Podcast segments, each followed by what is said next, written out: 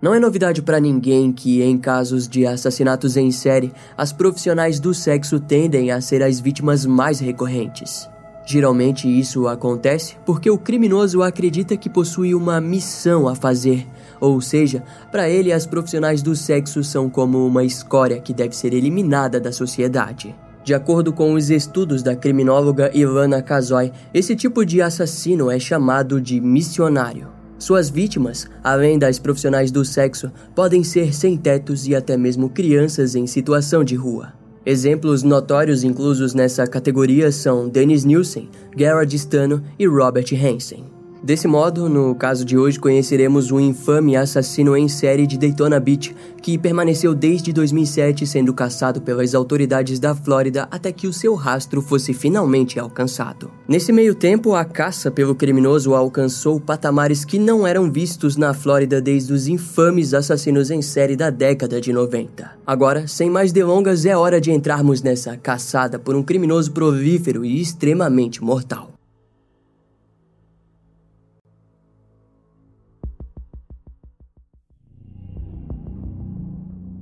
Laqueta Gunter, de 45 anos, era uma mulher que trabalhava como diarista no período diurno, enquanto durante a noite atuava como profissional do sexo pelas ruas de Daytona Beach, na Flórida. Frequentemente era vista em bares ao longo da avenida North Ridgewood e nos centros de sem-tetos, onde os utilizava como ponto para se alimentar de forma gratuita. Uma de suas melhores amigas, Stacy Dittmer, relembrou que Laqueta era uma mulher durona, com um senso de humor calejado e que muitas vezes parecia estar cansada de sua vida.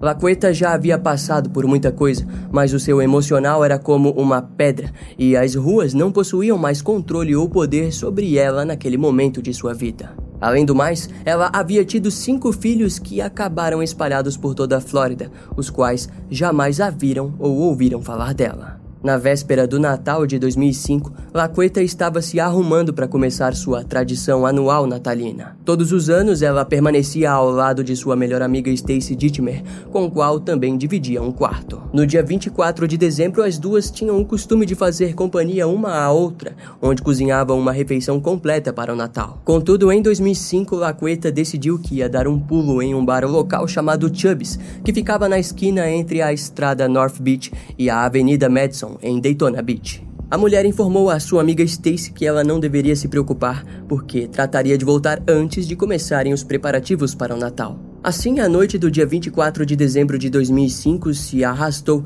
e Stacy percebeu que Laqueta estava demorando muito mais do que havia prometido. Mesmo frustrada, ela ficou acordada até a uma hora da manhã antes de finalmente decidir dormir. Na manhã do dia 25, Stacy notou que Laqueta ainda não havia chegado. Inicialmente, ela ficou extremamente chateada e com raiva de sua amiga que havia furado uma tradição importante de ambas. Contudo, no dia seguinte, Stacy acordaria com uma péssima notícia. Na manhã do dia seguinte, o corpo de Laqueta Gunter foi encontrado em um beco próximo à saída da estrada North Beach. Stacy percebeu que sua amiga provavelmente não havia nem chegado no bar Chubb's no dia 24. Laqueta foi encontrada vestindo apenas suas meias e a causa da morte foi constatada como um tiro de calibre .40 na parte de trás da sua cabeça. Os investigadores ficaram surpresos porque o crime parecia ter sido uma execução. Entretanto, na cena do crime, foram encontrados vestígios de sêmen, considerando assim um ataque sexual. Depois que sua morte foi confirmada, Stacy montou um tipo de pôster onde todos os amigos de Laqueta assinaram. Em seguida, ela colou o pôster no beco onde o crime havia ocorrido. O corpo de Laqueta foi cremado em janeiro de 2006 e as cinzas ficaram com Stacy. Nos anos seguintes, Stacy Dittmer continuou a ir até o beco onde abria uma cerveja em homenagem à memória de sua melhor amiga. Em uma entrevista posterior, Stacy disse o seguinte: Ela era minha confidente. Eu podia lhe dizer qualquer coisa. Ela era a melhor amiga que uma pessoa poderia ter. Ela tinha falhas, mas todos nós temos falhas. A resolução do caso acabou permanecendo estagnada, mas aquele mês de janeiro se mostraria um tanto quanto agitado ainda. Todas as profissionais do sexo da avenida de Ridgewood sabiam do assassinato de Laquerta. Entre elas estava Julie Green, de 34 anos, que até mesmo assinou o pôster que Stacy havia feito em memória de Laquerta. Sua história era similar à de sua companheira de rua. Julie possuía duas filhas na época com 11 e 13 anos. Antes de acabar nas ruas, Julie havia trabalhado de jardineira e de tosadora de cães, mas ao conhecer as drogas se viu mergulhada em um lugar sombrio. Nas ruas ela tinha o apelido de Cici e era amplamente conhecida como alguém que te seduziria e iria desaparecer com o dinheiro que você havia deixado no bolso da sua jaqueta. Julie era uma mulher rápida, escorregadia e até então uma sobrevivente. Porém, as coisas mudariam no dia 13 de janeiro de 2006, quando Julie disse para uma de suas amigas que iria fazer uma ligação em um telefone público. O telefone ficava ao longo da rua Tomoka, no centro de Daytona Beach. Quando Julie demorou para voltar, a amiga acreditou que ela deveria ter saído com um cliente ou algo do tipo. No entanto, na manhã seguinte, o seu corpo foi encontrado por um trabalhador de construção civil em um canteiro de obras. Quando a polícia analisou a cena do crime, eles perceberam que havia um grande ferimento na parte de trás da sua cabeça. Na análise do legista, ele concluiu que de fato Julie havia recebido um tiro de uma arma calibre .40 no estilo de execução e que também havia sido a causa da morte da mulher. Os investigadores rapidamente perceberam a semelhança com a morte de Laqueta Gunter, mas a diferença é que nessa vez a vítima havia sido roubada. Próximo ao corpo foram encontradas marcas de pneu, que mais tarde apontaram para um Ford Taurus ou um Mercury Sable de 2003. Durante as investigações foi descoberto que Julie havia deixado uma carta ao seu namorado que estava preso por roubo. Anexada à carta havia uma fotografia de Julie brincando ao lado de uma garota até então desconhecida. A carta dizia: Oi, Mitch. Você sai em 3 de março. Eu quero ir para casa com você. Preciso de ajuda. Estou acordada há dias. Desculpe a escrita. Muito cansada. Se alguma coisa acontecer comigo, Smiley sabe tudo. Desculpe esta carta tão curta, mas você tem que saber o que eu sinto. Amo você sempre. Eu quero ir para casa e começar uma nova vida. Amo você. Eu escreverei de volta em breve. Com amor, Cici. Devido à carta, as investigações partiriam para algo mais pessoal e acabaram descobrindo que Julia havia roubado o seu amigo Rick Marcotte, também conhecido como Smiley. Ao descobrirem isso, os investigadores acreditaram que poderia ter sido um crime isolado envolvendo drogas e que até mesmo era um tipo de crime bem comum na época. Quando tentaram localizar esse tal de Rick, eles descobriram que ele havia sido preso por violar os termos da sua liberdade condicional. E o interrogatório se mostrou pouco informativo, Rick parecia nem saber do que Julie estava falando na carta. Enquanto isso, a equipe de análise da polícia de Daytona Beach descobriu que na fotografia anexada à carta havia uma anotação apagada com uma flecha apontada para a mulher desconhecida da foto. A anotação pouco visível dizia: Encontre-a. Ela pode ajudar. No entanto, a polícia nunca conseguiu identificar a mulher da foto e, de alguma forma, ninguém parecia conhecê-la. Provavelmente devido ao tempo e recursos gastos no caso, aos poucos, os investigadores foram aconselhados a arquivá-lo. Mas não por muito tempo. Ao norte de Daytona Beach, a Patton, de 35 anos, trabalhava como enfermeira em uma instituição médica local. Embora não fosse uma profissional do sexo, no passado ela havia sido presa e acusada por prostituição. Na época, a Ioana curiosamente ainda utilizava o endereço do centro para sem-tetos em Daytona Beach como local para o qual suas correspondências deveriam ser enviadas. Assim, era frequentemente vista caminhando pelo centro de Daytona Beach. Até que no dia 24 de fevereiro de 2006, as autoridades receberam uma ligação anônima de um telefone público ao longo do Bill Francis Boulevard. A pessoa na ligação deu a localização de um corpo que havia encontrado com um amigo durante uma caminhada na Avenida Mason. Ao chegarem no local, o corpo de Iwana Payton foi identificado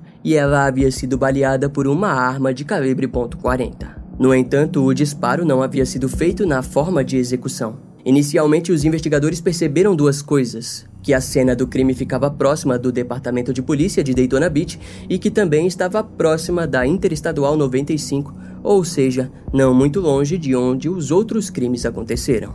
Eles não deixaram de perceber que a bala na cabeça de Ioana estava em um ângulo diferente, ou seja, para eles a vítima havia tentado lutar contra o seu agressor. Do corpo de Ioana foi coletado um pouco de sêmen e alguns dias depois o veículo da mulher seria encontrado na parte de trás de um centro de terapia entre a Avenida Ridgewood e Cottrell. Essa descoberta indicava que talvez ela estivesse ainda mais próxima da área onde as duas primeiras vítimas, Laquerta Gunter e Julie Green, haviam sido assassinadas. Devido à possível conexão entre os crimes, o novo chefe da polícia da época, Mike Shitwood, se viu com uma grande pressão por parte do estado de Daytona Beach. Após algumas semanas de tensão dentro do departamento de polícia, ele oficialmente conectou os três crimes. De acordo com os investigadores, alguém estava visando profissionais do sexo como como vítimas. Diante a afirmação, a família de Ayuana Patton discordou com a afirmação de que a mulher era uma profissional do sexo, embora houvesse sido presa no passado por prostituição.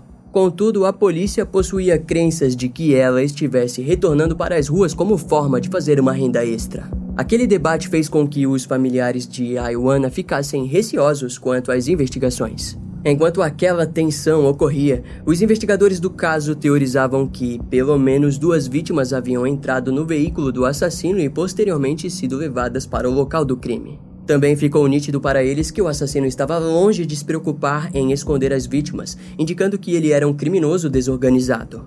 Naquela altura, a arma do crime foi determinada através da balística como sendo uma pistola Smith Wesson Sigma Series VA calibre .40. Outro ponto que sem dúvidas conectava todos os crimes eram as evidências de DNA deixadas para trás, mas que ainda não eram o bastante para identificar o criminoso. Daquele modo, aquele se tornaria apenas o início de uma caçada sutil a um assassino em série. A presença deles não seria algo incomum naqueles arredores, mas continuava sendo algo a ser temido e considerado uma emergência. O autor das mortes precisava ser pego o quanto antes. Uma das técnicas mais usadas na caça para um criminoso em série, sem dúvidas, é o perfilamento. Assim, o agente especial do Departamento de Polícia da Flórida, Tom Davis, teorizou que o indivíduo estava atacando aquelas vítimas pelo seguinte motivo. Entre aspas, as vítimas estão fornecendo um canal para o perpetrador agir sobre os estressores em sua vida. Acredita-se que um conhecido próximo do perpetrador é a fonte do estresse casual em sua vida e que essa pessoa pode se tornar uma vítima no futuro. Segundo o perfil, ele seria um homem branco com uma namorada ou esposa a qual guardava algum tipo de ódio ou ressentimento. Ele provavelmente teria um emprego, o qual permitiria a ele pagar por uma profissional do sexo, e ele pode até ter tido um relacionamento anterior com suas vítimas. O criminoso possivelmente também seria um cliente frequente das vítimas e carregava consigo uma obsessão por meias. Naquela altura foi compartilhado que de todas as peças de roupas que se encontravam mantidas nas vítimas, na maioria, as meias permaneciam intocadas. A polícia anunciou que o DNA do criminoso estava arquivado, mas que não correspondia a nenhum registro no banco de dados federais ou estaduais, o que indicava que ele não havia tido prisões anteriores ou, se houvesse, teriam ocorrido em algum outro estado dos Estados Unidos. Em abril de 2006, as autoridades de Daytona Beach começaram a coletar DNA de vários suspeitos em potencial. A lista curiosamente contava com nomes de alguns policiais da região em que os crimes haviam ocorrido. Durante a coleta de DNA, DNA, uma mulher surgiu para alegar que seu ex-marido era o assassino. Segundo ela, o seu ex-marido era um esquizofrênico paranoico com um vasto histórico de violência e que havia confessado que havia atirado em uma mulher a queima-roupa. No entanto, quando o DNA do sujeito foi comparado com o encontrado nas cenas dos crimes, ele acabou sendo inocentado. Outro suspeito que apareceu como suspeito em potencial foi o sem-teto David Gibson Lindsay. Nas ruas ele era conhecido como Rick e foi conectado por várias testemunhas que disseram que frequentemente o viam nos mesmos locais onde as vítimas costumavam estar. As investigações levaram a polícia de Daytona Beach para o passado do sujeito. Foi descoberto que David havia sido condenado por matar sua esposa, Christine Lindsay, em 1988, mas o método havia sido diferente do esperado. Ele a espancou e depois a sufocou com um saco plástico. Aquele crime garantiu nove anos de prisão ao homem, ficando livre no ano de 1997. Depois da sua libertação, ele era um dos suspeitos no assassinato de um homem idoso, Austin Runion, que havia sido estrangulado e espancado até a morte em 2001. No dia 10 de junho de 2006, ele foi preso com um mandado sob acusação desse mesmo crime e foi extraditado para o Illinois, onde o crime havia acontecido. Porém, antes disso acontecer, enquanto a polícia de Daytona Beach ainda estava com ele em mãos, seu DNA foi coletado e comparado com o DNA do assassino das três mulheres, mas os resultados provavam que ele era inocente, pelo menos nesses crimes. O tempo e os recursos gastos com David fizeram com que o departamento de polícia de Daytona Beach se sentisse frustrado com a investigação mal sucedida. O capitão Brian Skipper, da divisão de investigação criminal, disse o seguinte. Estamos começando tudo de novo.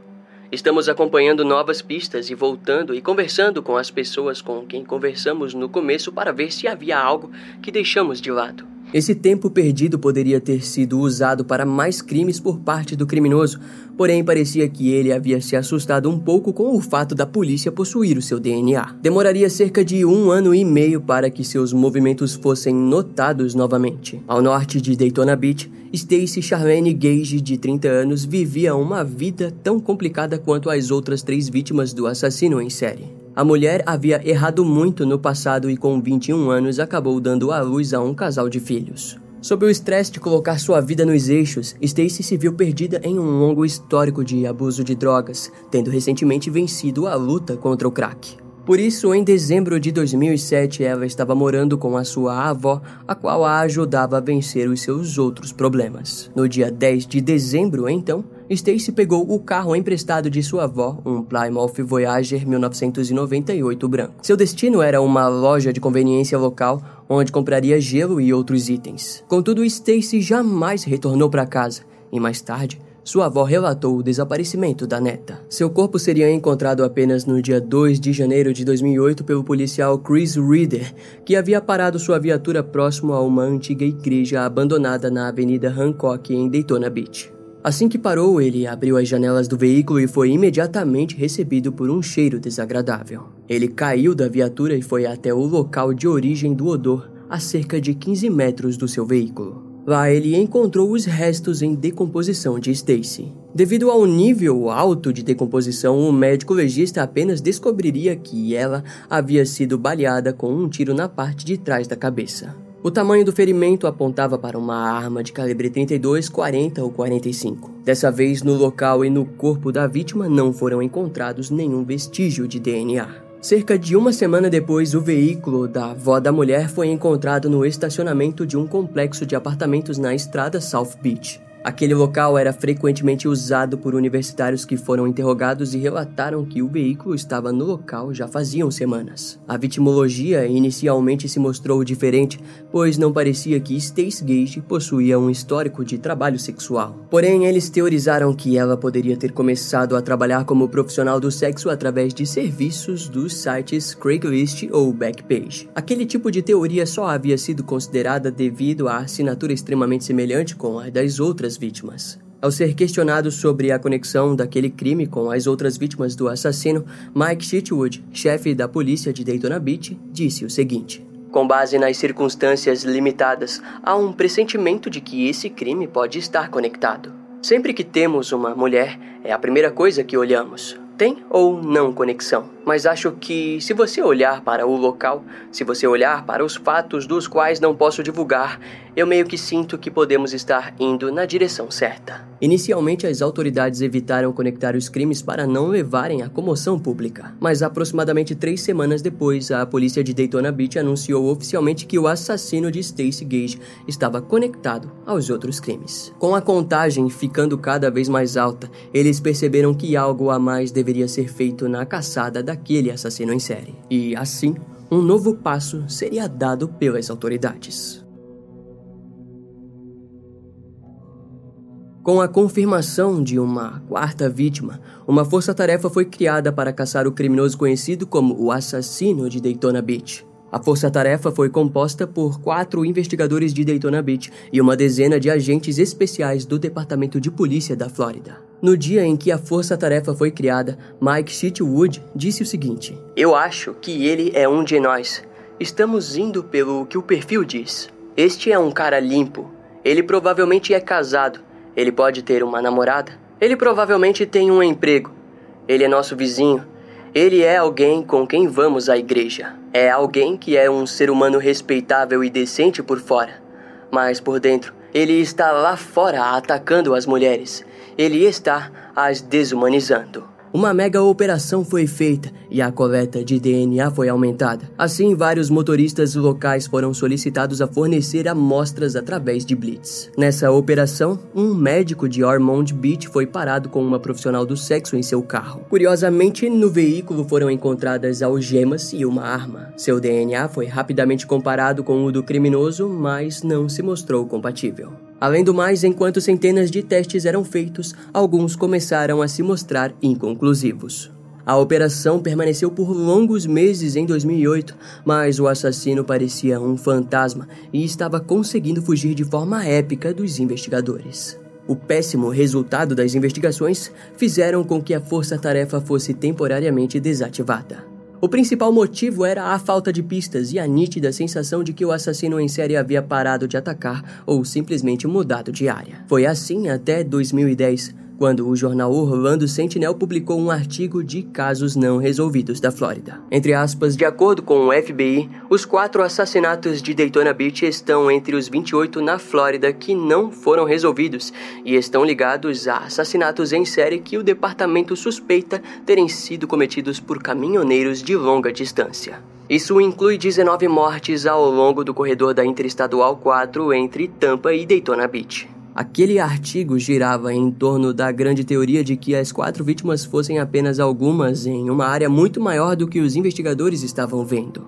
Na época, teorias diziam que os crimes de Daytona Beach poderiam estar relacionados com o infame e desconhecido assassino em série de Long Island. Naquela altura, pelo menos quatro vítimas haviam sido creditadas oficialmente àquele criminoso. Devido à cronologia dos acontecimentos, alguns investigadores estavam convencidos de que era o mesmo indivíduo que estava atuando em uma área diferente. Curiosamente, o criminoso havia atuado em Daytona Beach de dezembro de 2005 até fevereiro de 2006, retornando apenas em dezembro de 2007. Já o assassino de Long Island havia começado em julho de 2007, com uma pausa de pelo menos três anos até matar novamente em 2010. A lacuna temporal fez com que os crimes fossem conectados na esperança de que o autor estava viajando de tempos em tempos para diferentes locais. Ou seja, o criminoso estava se mostrando ainda mais refinado do que os investigadores poderiam imaginar. No entanto, era nítido que as características de ambos os casos estavam longe de serem conectadas oficialmente.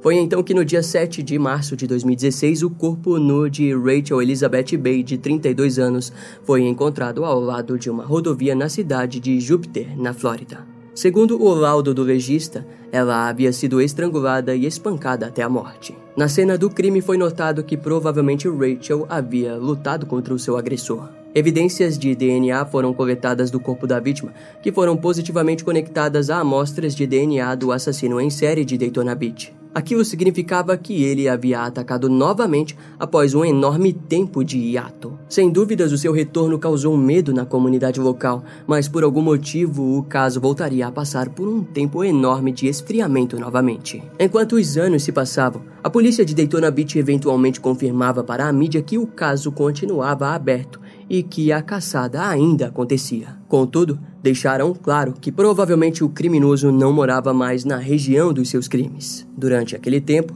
o criador de perfis aposentado do FBI, Greg McCrary, deu o seu parecer sobre o caso. Segundo ele, o criminoso havia atacado suas vítimas devido aos seus próprios problemas pessoais com a sua sexualidade desajustada. Entre aspas, as prostitutas representam o sexo. Há algum tipo de desordem sexual que está causando isso. Ele é atraído por essas mulheres por algo que não seja sexo anônimo. Disse ele, entre aspas. Geneticamente nós sabemos quem ele é. Temos evidências de DNA das cenas dos crimes. Então, nós seguiremos isso. E, mais cedo ou mais tarde, vamos combinar o DNA com a pessoa física e trazer um desfecho para tudo o que está acontecendo. Concluiu o chefe de polícia de Daytona Beach, Mike Shitwood, em 2018. Na época, foi levantada uma recompensa de 20 mil dólares para qualquer pessoa que oferecesse algum detalhe que levasse à prisão do criminoso. Mas ainda demoraria mais algum tempo até que o caso caminhasse para o seu encerramento. No dia 15 de setembro de 2019, os moradores da Flórida foram surpreendidos com as manchetes dos jornais. As notícias eram claras e aliviadoras. Após anos de buscas, um suspeito em potencial havia sido preso e conectado aos assassinatos de Daytona Beach. As autoridades haviam prendido o criminoso em Palm Beach, na Flórida um homem de 37 anos acusado de envolvimento na morte de Rachel Bay em 2016. Ele foi acusado de assassinato em primeiro grau após o seu DNA ser comparado com o da cena do crime. Em suma, aquilo significava que o seu DNA era compatível com o do assassinato de LaQuerta Gunter de 2005 e Julie Green de 2006. Posteriormente, o teste de balística também o conectaria ao assassinato de Ioana Patton de 2006. O suspeito foi transferido para a prisão do condado de Volusia, onde foi acusado de três acusações adicionais de assassinato em primeiro grau. Em uma coletiva de imprensa, o chefe do Departamento de Polícia da Flórida, Laurie Napolitano, disse que eles haviam chegado até o suspeito identificado como Robert Tyrone Hayes,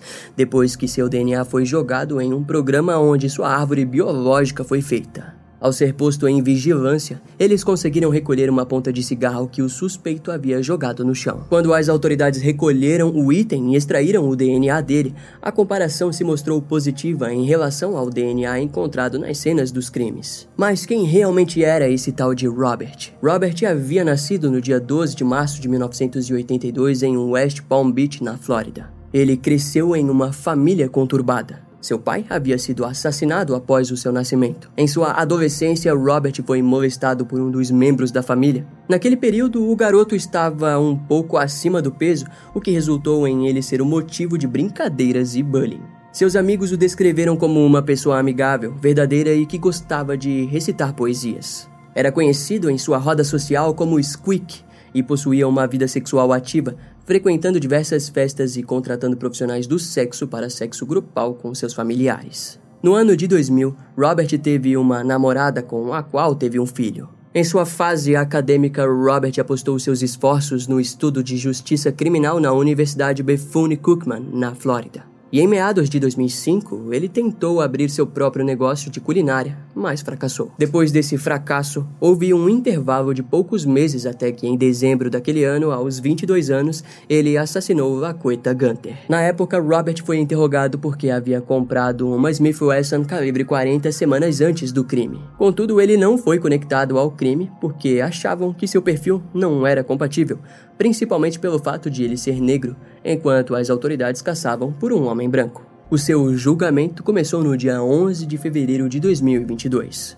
Os promotores buscaram de todas as maneiras pela pena de morte. Ele foi considerado culpado pelos assassinatos de Laqueta Gunter, Julie Green e Ioana Patton, mas ao invés da pena de morte, recebeu três penas de prisão perpétua sem direito à liberdade condicional. Atualmente, Robert ainda aguarda pelo julgamento no assassinato de Rachel Bay. Além disso, há suspeitas de que Robert esteja envolvido na morte de Regan Kendall, de 48 anos, em julho de 2006. Regan teve o seu corpo desmembrado e encontrado próximo ao Parque Alshila, no condado de Alshila. Também em julho daquele ano, o corpo de Kelly Lanforn, de 37 anos, foi encontrado no condado de Orange, sob condições supostamente ligadas ao assassino em série de Daytona Beach. Assim como visto na maioria dos casos de assassinos em série, o seu número de vítimas é incerto. O perfil de Robert Tyrone Hayes faz parte da categoria onde o criminoso ultrapassa as linhas raciais devido à sua assinatura. Ou seja, independentemente da etnia de sua vítima,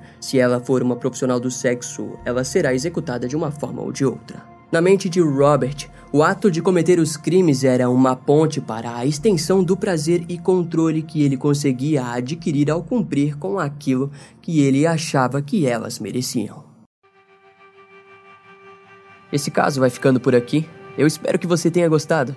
Não esquece de me seguir nas outras redes sociais. Meu Instagram é brian.m com dois M's, E-M-M-E. E não deixe de conhecer o meu canal no YouTube com os episódios mais recentes que irão demorar um pouco mais para vir aqui pro podcast. Eu vou ficando por aqui, até a próxima e tchau.